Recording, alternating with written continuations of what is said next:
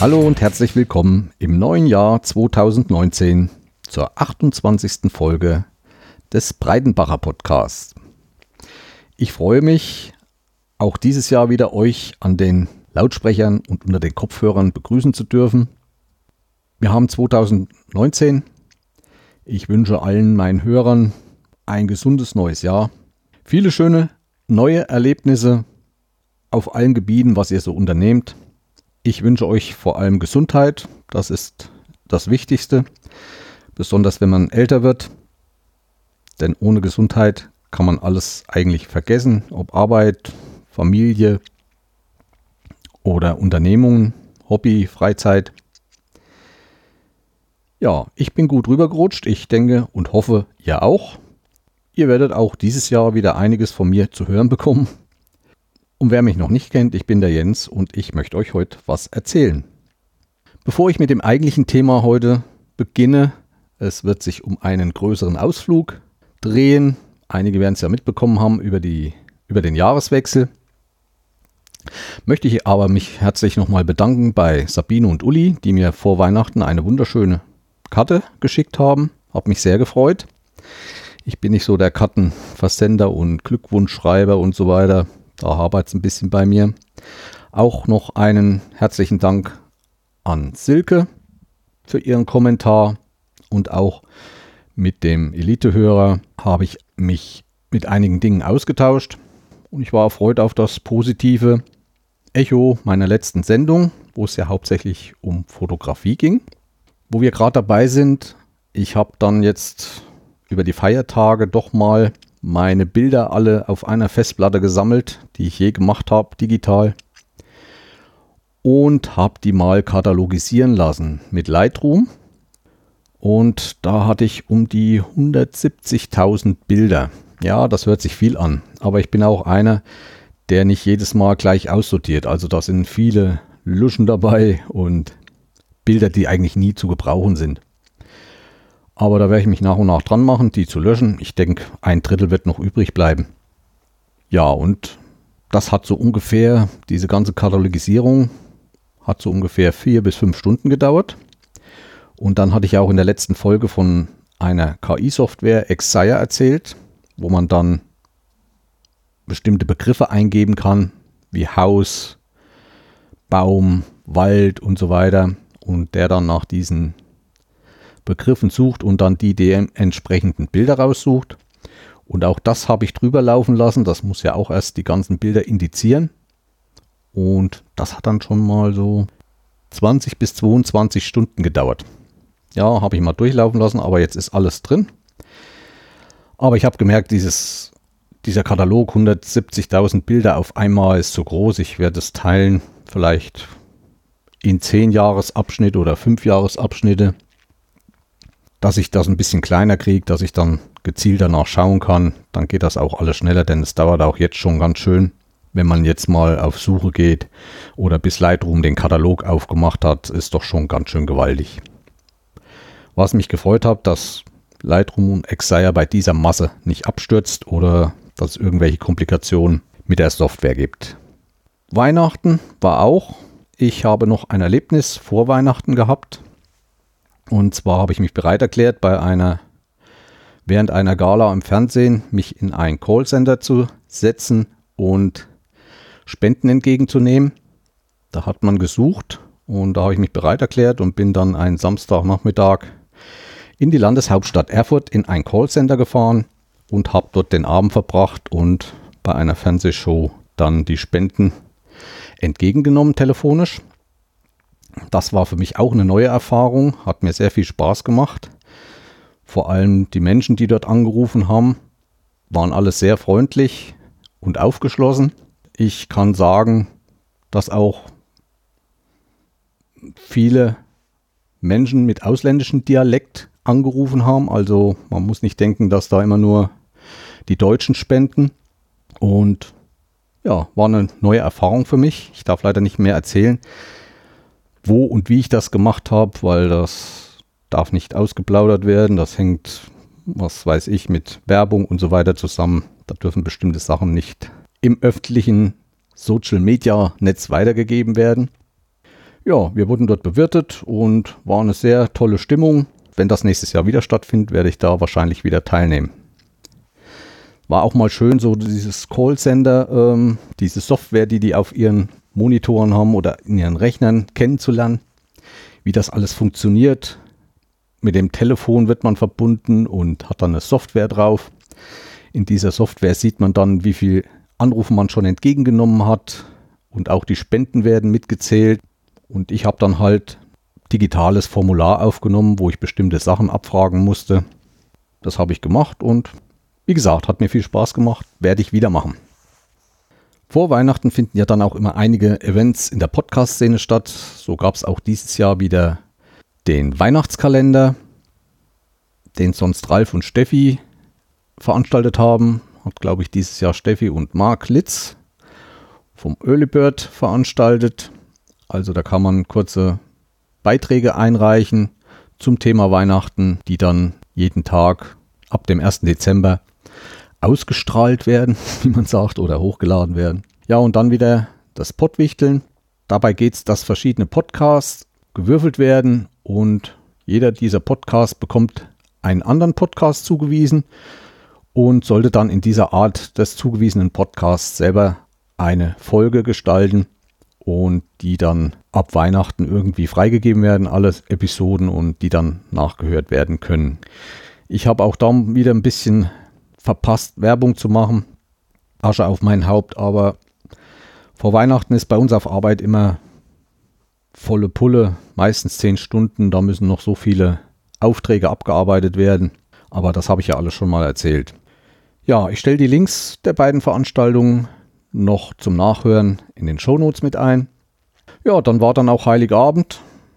So den letzten Heiligabend. Ich habe dann noch bis Mittag gearbeitet. Das ist immer mal so ein bisschen zum Runterkommen ruhig. Zu Hause gibt es da auch nicht mehr viel zu tun. Das machen wir eigentlich alles vorher.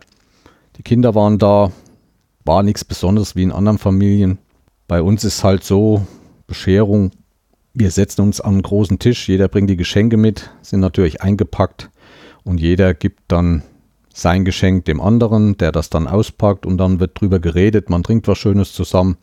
Und das zieht sich so eine ganze Weile hin weil man sich ja nicht nur manchmal ein Geschenk innerhalb der Familie schenkt, sondern verschiedene Sachen.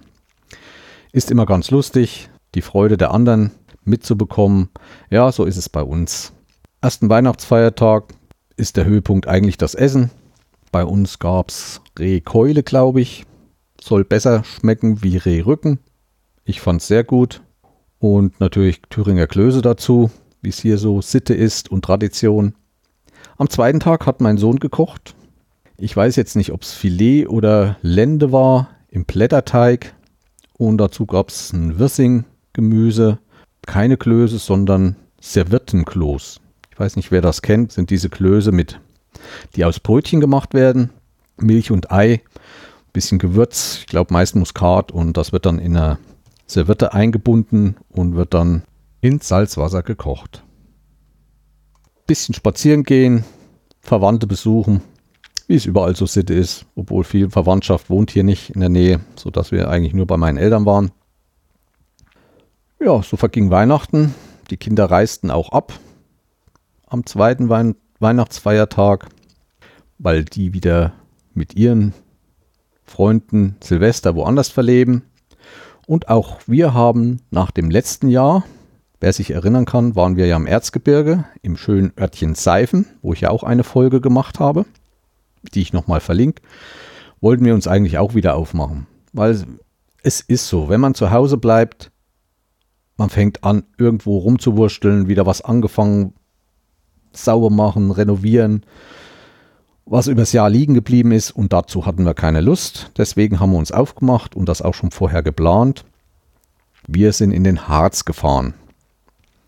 Und zwar in den Nordosten des Harz, in den Nordosten des Harzes, das Gebiet um Ballenstedt.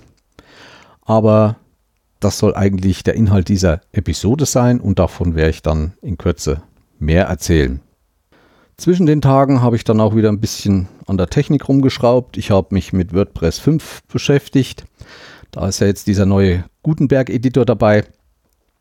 Ihr werdet schon gesehen haben in den Show Notes, ich habe jetzt zwei Spalten so dass man nicht so weit runterscrollen muss. Ich muss mich erst ein bisschen einfuchsen in diesen neuen Editor Gutenberg. Ich finde ihn ganz interessant und wird so ein bisschen das Bild der Webseite der Breidenbacher.de verändern. Vielleicht doch mal wieder öfters ein Bild mit einfügen. Ich weiß, dass das mit den Spalten auch vorher geht. Da braucht man wieder ein extra Plugin und so weiter. Brauche ich nicht. Möchte ich nicht zu viele Plugins installieren, weil das verlangsamt das ganze System und so weiter. Ja, zwischen den Feiertagen fand auch wieder der Kongress in Leipzig statt, wo ich nur ein bisschen teilweise mal reingehört habe und reingeschaut oder über Twitter ein paar Nachrichten empfangen habe. Interessiert mich schon mal auch dort teilzunehmen. Aber wenn ich höre, wie schwer es ist, an so Karten ranzukommen und naja, wie gesagt, ich verreise halt lieber ein bisschen in die Natur zwischen den Tagen. Dann möchte ich heute auch nochmal einen Podcast empfehlen. Ob es eine Empfehlung ist, weiß ich nicht. Habe ich neu äh, gefunden und zwar heißt der Podcast Ostwärts.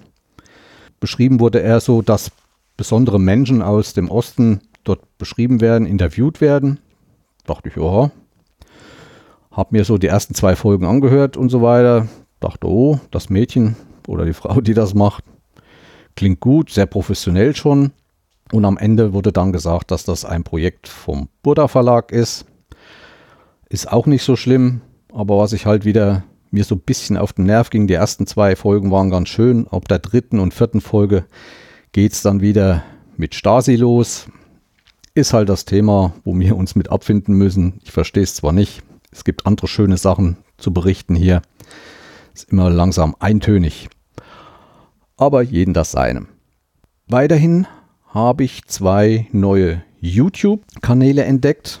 Wie ihr wisst, äh, gucke ich ziemlich viel YouTube und es kommen immer wieder neue Kanäle, auch mit neuen Ideen. Einer davon ist der Schimmer TV oder Schimmer Media TV. Ich verlinke es auf jeden Fall wieder in den Show Notes.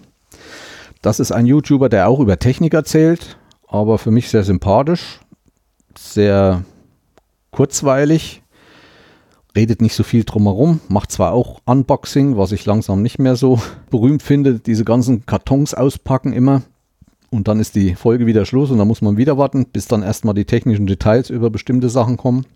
Ja, der macht viel über Smart Home und ich denke auch, dass 2019 ein Hochjahr des Smart Homes wird, dass sich das dieses Jahr richtig ausbreiten wird. Warum? Weil doch viele Anbieter langsam auf den Plan getreten sind, die das alles vertreiben wollen. Und er ist da ein Vertreter, der zwar mehrere Sachen auch testet, aber sehr von Xiaomi, mehr bekannt die Firma durch Handys, begeistert ist und auch Produkte dieser Firma vorstellt. Ich war eigentlich auch begeistert, einmal durch den Preis auch, die ist nicht so hoch wie bei manch anderen. Und die Vielfalt des Angebots für Smart Home. Also die haben alle äh, Sensoren, Wassersensor, Gassensor, Kohlendioxidsensor und dann natürlich die ganzen Sensoren, Bewegungsmelder und so weiter.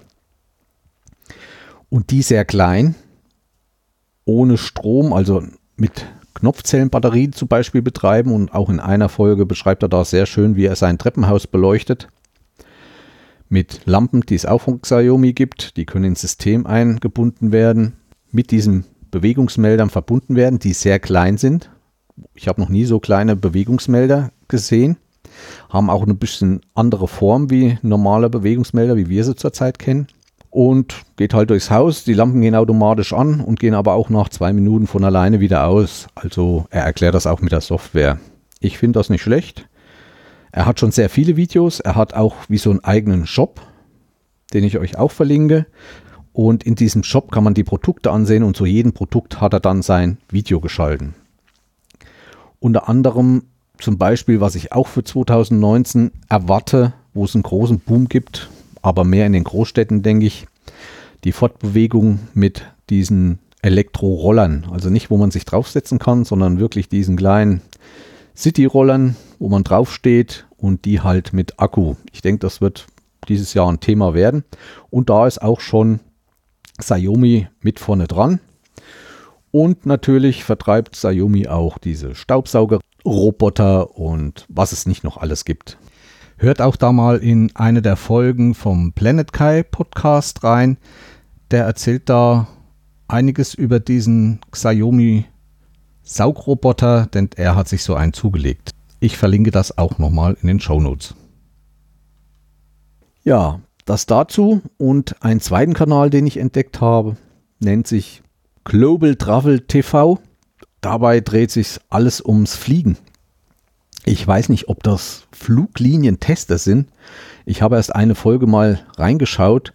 Die beschreiben da die Flüge. Also die fliegen da mit den neuesten Maschinen und mit diesen verschiedenen Airlines um die ganze Welt. War sehr interessant, was es da eigentlich gibt. Hier in der Business Class erste, so, da, die haben keine Sitze mehr hintereinander, die haben wie so Boxen stehen, wo sie ihren bequemen Sitzplatz drin haben, wo sie sich auch mal nach rechts oder links legen können. Einen großen Monitor mit drin, also haben wie so ein kleines eigenes Zimmerchen. Kriegen dort von der Stewardess Sekt gereicht und alles. Ich verlinke das mal, wenn es interessiert. Wer so am Fliegen mal da reinschauen will, wie das so vonstatten geht bei den verschiedenen Airlines, kann sich das mal anschauen. Gelegentlich mal ganz interessant. Ich bin übrigens noch nie geflogen, noch nie, das heißt noch nie nach der Wiedervereinigung. In der alten Republik bin ich mal geflogen nach Bulgarien, sogar noch mit einer Propellermaschine. War ganz interessant, aber von diesen Erlebnissen werde ich ein andermal erzählen. Ja, das zu meinen neuen Entdeckungen. Ja, was erwarte ich dieses Jahr noch? Bei den Handymarkt kommt ja, wie es jetzt gerade zu sehen ist, kommen jetzt Handys mit zwei Displays. Auf der Vorderseite das normale und nochmal eins auf der Rückseite. Dann werden wahrscheinlich Klapphandys kommen, wie man so gesehen hat. Wenn man die ausklappt, hat man wie so ein kleines Tablett dann. Ohne in der Mitte irgendwelche störenden Balken oder, oder Leiste. Was erwarte ich noch? Copter. Die neuen Copter werden Zoom-Kameras haben, denke ich. Viel mehr wird sich da auch nicht tun. Also einen optischen Zoom meine ich damit. Microsoft wird mit einigen neuen Produkten kommen und ein großes Thema in der Software wird auf jeden Fall wieder KI sein, künstliche Intelligenz. Da erwarte ich auch noch einiges, aber mal sehen, was sich die Leute einfallen lassen. Es wird wieder spannend und ich hoffe auch für euch, dass das Jahr 2019 besser und schöner wird wie 2018. So, jetzt will ich aber mal loslegen und zwar unseren Jahreswechselausflug in den Harz und mit einer sehr spitzen Angelegenheit. Ihr könnt euch freuen, also legen wir mal los. Wollen wir zum eigentlichen Thema dieser Folge kommen und das ist der Jahreswechsel, wie und wo ich ihn verbracht habe. Ich hatte es ja vorhin schon mal angedeutet, ich war im Harz. Also nach den Weihnachtsfeierlichkeiten am 27. sind wir los. Ich brauche ungefähr zweieinhalb Stunden bis dorthin. Ich fahre auf der A71 bis Sangerhausen und ja, dann geht es hinten auf einer eigentlich ziemlich gut ausgebauten Schnellstraße weiter durchs Mansfelder Land. Mansfelder Land ist eigentlich eine, ich will jetzt kein beleidigen, eine ziemlich arme Landschaft oder ein armes Gebiet. Früher war dort der Kupferbergbau ziemlich aktiv, ist dann aber eingestellt worden. Man sieht auch, wenn man durch die Dörfer fährt, viele kleine Häuser. Das sind mehr so Straßendörfer, wo links und rechts ein Haus am anderen, also so Reihenhäuser sind, ist kein Zwischenraum dazwischen, sodass die einzeln stehen. Und die sind sehr schmal und auch sehr niedrig eigentlich. Und das deutet eigentlich doch schon, dass das nie so ein besonders reiches Gebiet war, wo es viel gab. Was man viel auch dort hat, es gibt einiges an Burgen, und Schlössern in dieser Nähe, besonders in Richtung Harz dann. Der Harz fängt ja dann richtig an und man kann den vom Mansfelder Land schon sehen. Die ganzen Berge und Erhebungen mit viel Wald. So sind wir dann angereist und zwar hatten wir uns eine Unterkunft im Maisdorf bestellt. ja, wir waren sehr überrascht. Maisdorf liegt so fünf Kilometer von Ballenstedt entfernt und liegt so halt im Nordosten vom Harz. Nicht weit liegt Thale, sodass man da in einer halben Stunde dort ist mit dem Fahrzeug. Ich habe vorher nie was über Maisdorf gehört von diesem Dorf. Hat ungefähr 1000 Einwohner und ist seit 2000 auch staatlich anerkannter Erholungsort. So richtig geht mir das nicht in den Kopf, weil Maisdorf hat eigentlich nichts, fast nichts. Also im Ort direkt gibt es keine, gibt es eine Gaststätte. Konnte ich aber auch nicht überprüfen, weil die zu hatte. Und sonst war da nicht viel. Ist zwar einiges schön zurechtgemacht, so von der, von, dem, von der Stadt her. Ich weiß nicht, haben die Stadtrecht oder nicht? Ja, gehört, glaube ich, zur Gemeinde Falkenstein. Ist ein Ort ein Stückchen weiter entfernt. Was der Ort hat, ist seine Lage. Die ist sehr toll, weil direkt am Selgetal, da komme ich dann aber später nochmal drauf. Ein unwahrscheinlich schönes großes Wandergebiet. Am Ende vom Dorf, so ungefähr zwei, drei Minuten von unserer Unterkunft entfernt, gibt es ein Schloss. Wird heute noch sehr gut betrieben, also der Investor ist, glaube ich, ein Niederländer.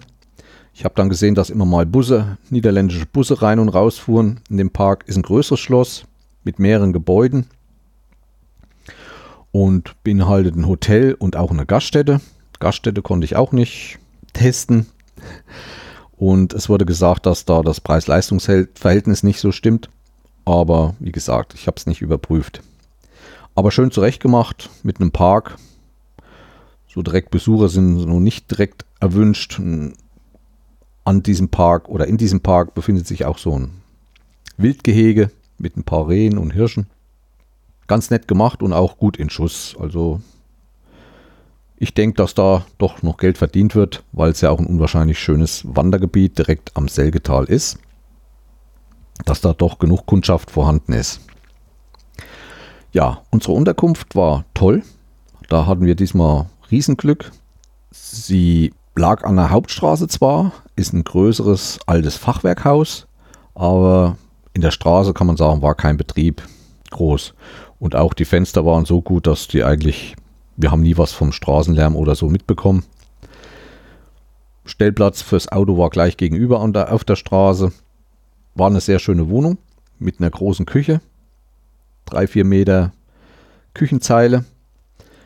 Einen großen Bad mit Badewanne, Dusche, ein riesen Schlafzimmer, wo man noch eine Tischtennisplatte hätte aufstellen können, so viel Platz war da und einem sehr schönen Wohnzimmer. Das Besondere so ist, man hat in dieser Fernwohnung so das Alte mit dem Neuen verbunden. Früher hat das wahrscheinlich mal einer älteren Dame gehört, diese Wohnung, die zum Haus gehört hat. Und da hat man viele, nicht viele, aber einige Schränke und Möbel belassen, die sich eigentlich sehr gut in das Ambiente von dieser Wohnung eingereiht haben. Aber zum Beispiel die Couch, das war so eine moderne, äh, ich nenne die Flets-Couch, wo man sich so schön draufletzen konnte. War weniger zum Sitzen normal. Also die, wie sie jetzt überall angeboten werden, diese riesen Dinger. Und auch an den Wänden waren so Bilder von früher mit Personen drauf, auch mal in Oval und so. Es fügte sich alles sehr schön ein. Auch die Gardinen, Vorhänge, das hat alles irgendwie gestimmt und gepasst. Hat uns sehr gut gefallen weil das mal was anders war, nicht nur das Nötigste.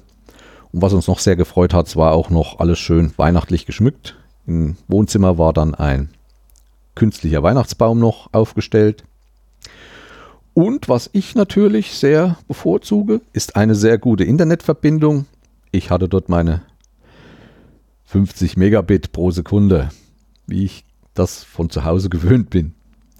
Ja, also wer so eine Wohnung sucht, der kann dort einchecken. Ich kann die nur empfehlen. Ich mache auch noch mal einen Link in die Show Notes. Und wir wurden sehr gut bewacht, denn hinter dem Haus war dann ein größerer Hof. Und da stolzierte ein großer Hund rum. Wie gesagt, der uns bewacht hat. Wir sind nie mit denen in Berührung gekommen, weil es ist zwar hinten eine Terrasse, aber im Winter wird die ja sowieso nicht genutzt. Und es war ein sehr großer Hund. Es war nämlich eine deutsche Docke. Genauso eine wie sie Micha hat. Falls er mich hört, schöne Grüße. Und ja, aber das ging alles gut. Wir hatten ja auch unseren Lucky dabei. Der hat ihn fast nie gesehen, weil unser ist ja sehr niedrig und konnte auch nicht aus dem Fenster groß gucken. Aber die Dogge guckte dann öfters mal bei uns rein und beobachtete uns, war ganz lustig. wie gesagt, schöne Lage, weil 10 Minuten Fußweg und man war im Selgetal, im Wald, auf Wanderwegen. Und da ging es dann los. Aber das haben wir uns noch aufgehoben für den zweiten Tag. Den ersten Tag ging es nämlich Richtung Thale. Zum Hexentanzplatz wollten wir mal. Wieder nach vielen Jahren. Als Kind war ich schon einige Male dort. Meine Frau, glaube ich, auch. Und ja, wir sind dort angereist, Thale, zur Navigation. Dort gibt es einen riesen Parkplatz direkt an der Bode. Also Thale ähm, gibt es ja die, mit die Hauptattraktion, den Hexentanzplatz und die Rostrabbe.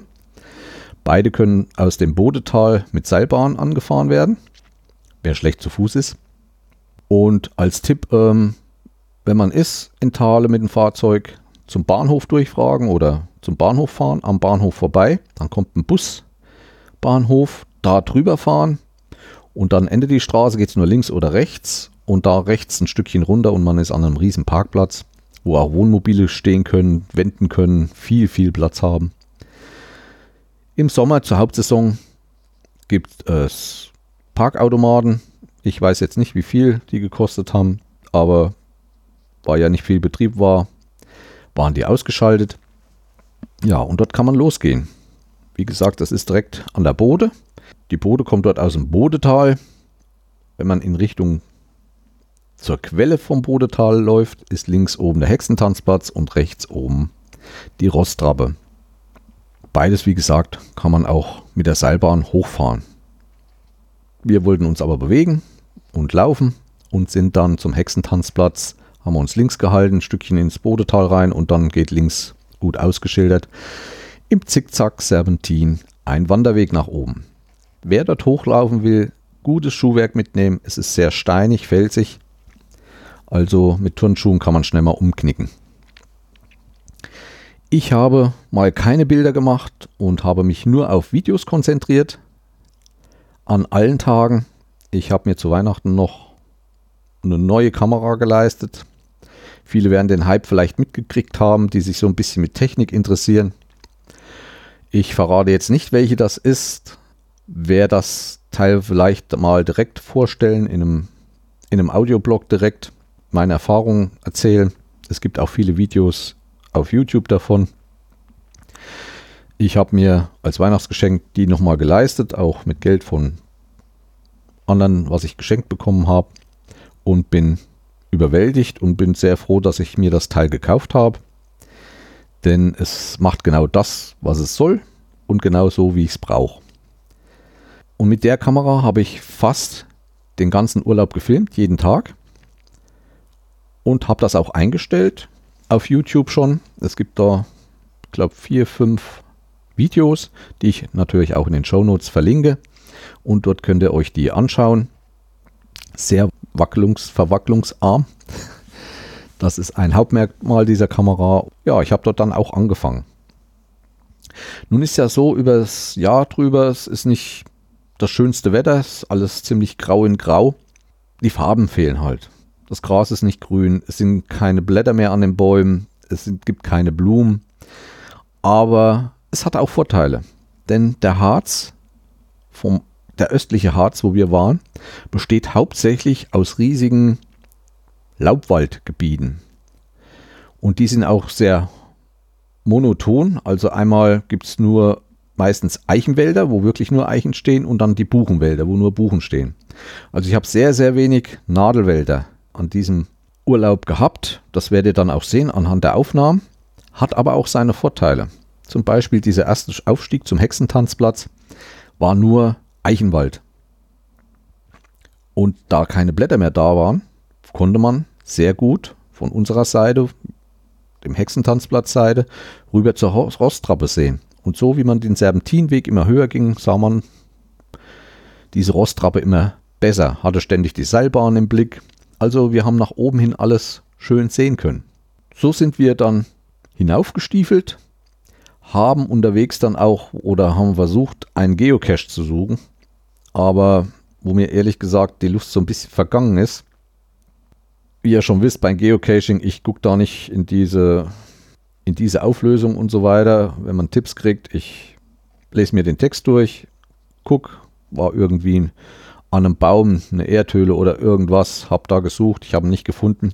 Ich habe dann auch mit den Händen nicht so reingegriffen. Also das sind immer an diesem Weg Felsen, die so ein bisschen hervorgehen, wo man dann einen wunderschönen Blick hat ins Bodetal und ins Mansfelder Land vorne. Auf die Ebene, auf Tale und so weiter. Aber mir war das dort alles zu dreckig. Also man hat dort, äh, ob das nur Taschentücher, nur weggeworfene Taschentücher waren oder sonst was. Es waren Glasscherben lagen rum. Ich habe mich nicht getraut, irgendwie mit der Hand in irgendein Erdloch zu greifen oder sonst was. Es war mir irgendwie ein bisschen zuwider. Aber wie gesagt, ich bin da nicht so ein Geocaching-Hyper und habe das dann gelassen und wir sind dann weitergelaufen. Der Weg endet beim Freilicht-Theater vom Hexentanzplatz, was ich von damals, aus meiner Kindheit nicht mehr so in Erinnerung hatte, aber geöffnet war nicht, war zu, aber man konnte mit der Kamera über den Eingang filmen und da sah man dann die oberste Sitzreihe dieses Theaters, was ja auch so in Stufen angeordnet ist und hatte von dort einen unwahrscheinlichen Blick auch wieder über Tale Richtung Mansfelder Land in die Ebene Richtung Quedlinburg oder ja, Quedlinburg liegt glaube ich so in der Richtung. Es war schon gigantisch anzusehen und wenn man da im Sommer, wenn die dann Veranstaltungen machen, ist das schon ein tolles Bild. Unten dann das Theater und dieser Weitblick, denke ich, der macht schon was. Stückchen weiter kommt dann die Seilbahnstation oben. Da sind so ein paar Bretterhütten wieder, wo es Imbiss gibt. Man könnte das bei so einem, bei so einem Aussichtspunkt oder bei so einem, wie soll ich sagen, doch sehr bekannten und viel belaufenen Wanderstandort äh, doch das ein bisschen schöner irgendwie gestalten. Gut, es war Winter, äh, es war alles feucht und so weiter. Egal, es ging dann weiter. Ein Stückchen weiter kam man dann zum richtigen Hex Hexentanzplatz. Das ist ja auch so ein großes Felsplateau mit einer großen Gaststätte. Das war alles ein bisschen besser zurechtgemacht. Abseits gab es auch wieder so kleine Buden mit Klamotten und Andenken, Souvenirs und so weiter. Ein großer Kinderspielplatz, auch nochmal ein Parkplatz. Man kann ja auch bis dorthin fahren. Ja, wir haben uns ein bisschen umgeguckt. Man hat dort einen schönen Blick wieder ins Tal und rüber zur Rostrappe. Und denselben Weg wollten wir nicht zurück. Und so entschieden wir uns, hinten runter ins weitere hintere Bodetal dann runter zu laufen. Wir benutzen zur Navigation meistens äh, die App May Maps. Hatte ich glaube ich schon mal erzählt, MY Maps, weil die die Datenbank von OpenStreetMap nimmt und dadurch doch auch viele Wanderwege beinhaltet. Und die Karten können natürlich wieder offline geladen werden. Alles kostenlos. Und sie ist sehr einfach zu bedienen. Also es ist nicht so viel Schnörkel drumherum. Das will ich und da gucke ich, hier bin ich, fertig. Ja, so liefen wir zurück am Tierpark vorbei und zwar rechts vom Tierpark. Und da geht dann ein großer Serpentinweg wieder hinunter ins Tal zur Bode.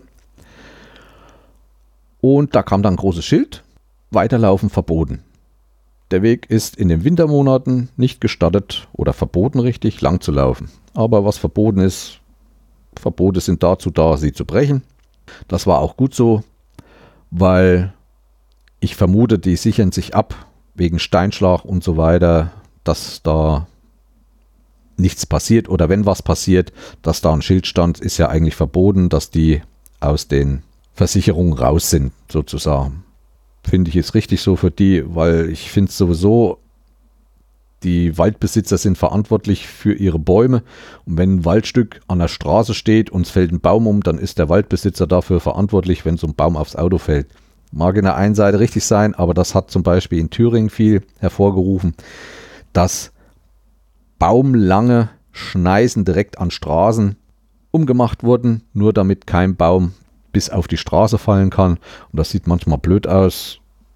Ist auch eigentlich Holzverlusthaufen. Ich finde es nicht so schön. Ich fahre lieber durch den Wald, wo die Bäume bis an die Straße gehen. Ja, und wir sind dann diesen Zickzackweg runter. Es, wir haben dann auch unterwegs viele andere getroffen, die es auch gemacht haben. Also wer dort ist und sieht dieses Verbotsschild, man kann runter. Es waren auch keine Bäume über den Weg oder sonst was. War alles gut in Schuss. das war natürlich auch ein wunderschöner Abstieg. Ich möchte ehrlich gesagt auch nicht hochgelaufen sein, weil der war doch etwas happiger als den Aufstieg, den wir hatten. Letztendlich kamen wir dann an der Gaststätte Königsruhe unten raus.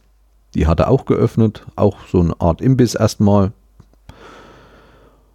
Ja, und dann hat man die Chance, von dort wieder entlang der Bode links oder rechts. Links geht eine Straße lang, da wollte ich nicht laufen, wir sind dann rechts gelaufen und kommt dann an der Schallhöhle vorbei und kann das Tal an der Bode bis vor zur Seilbahnstation, wo man dann wieder rauskommt, langlaufen, wandern.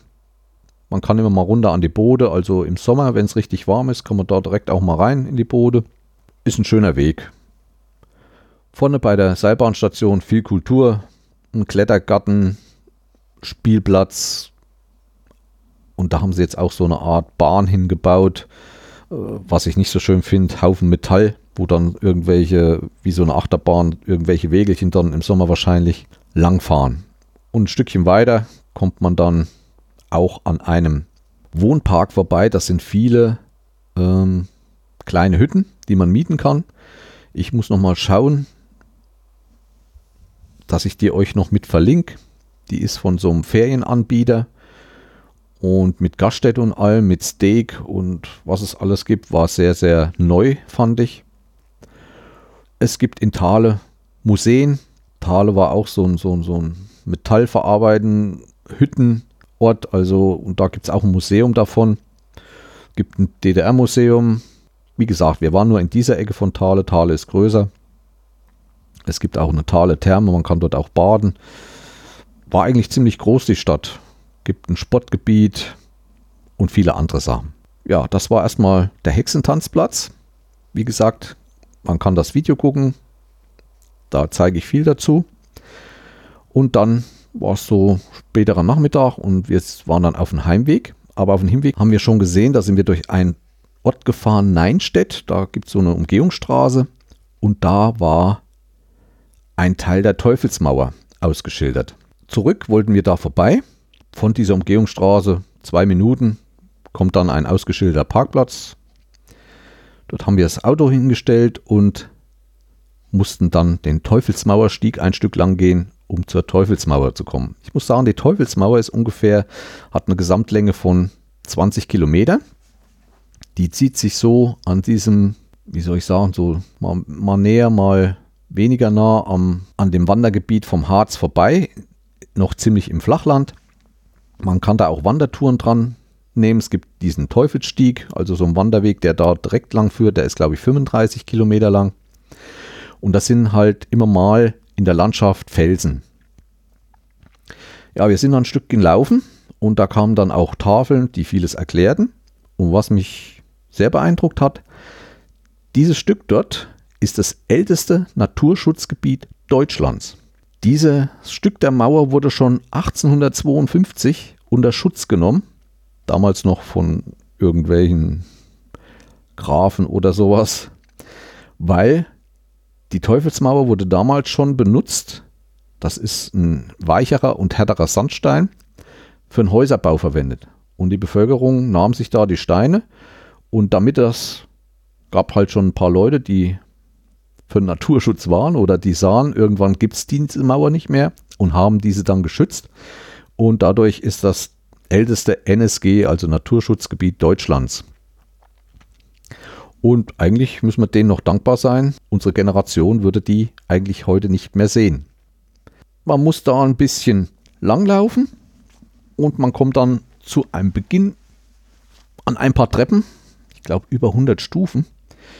Denn es kam dann eine Frau mit Kind entgegen. Das Kind hat natürlich die Stufen gezählt und die waren dann bei 100 und noch was Stufen. Aber das Schlimmste, was dort war, war der Albtraum meiner schlaflosen Nächte. Ihr habt es vielleicht in der Überschrift schon gesehen, die Nadel.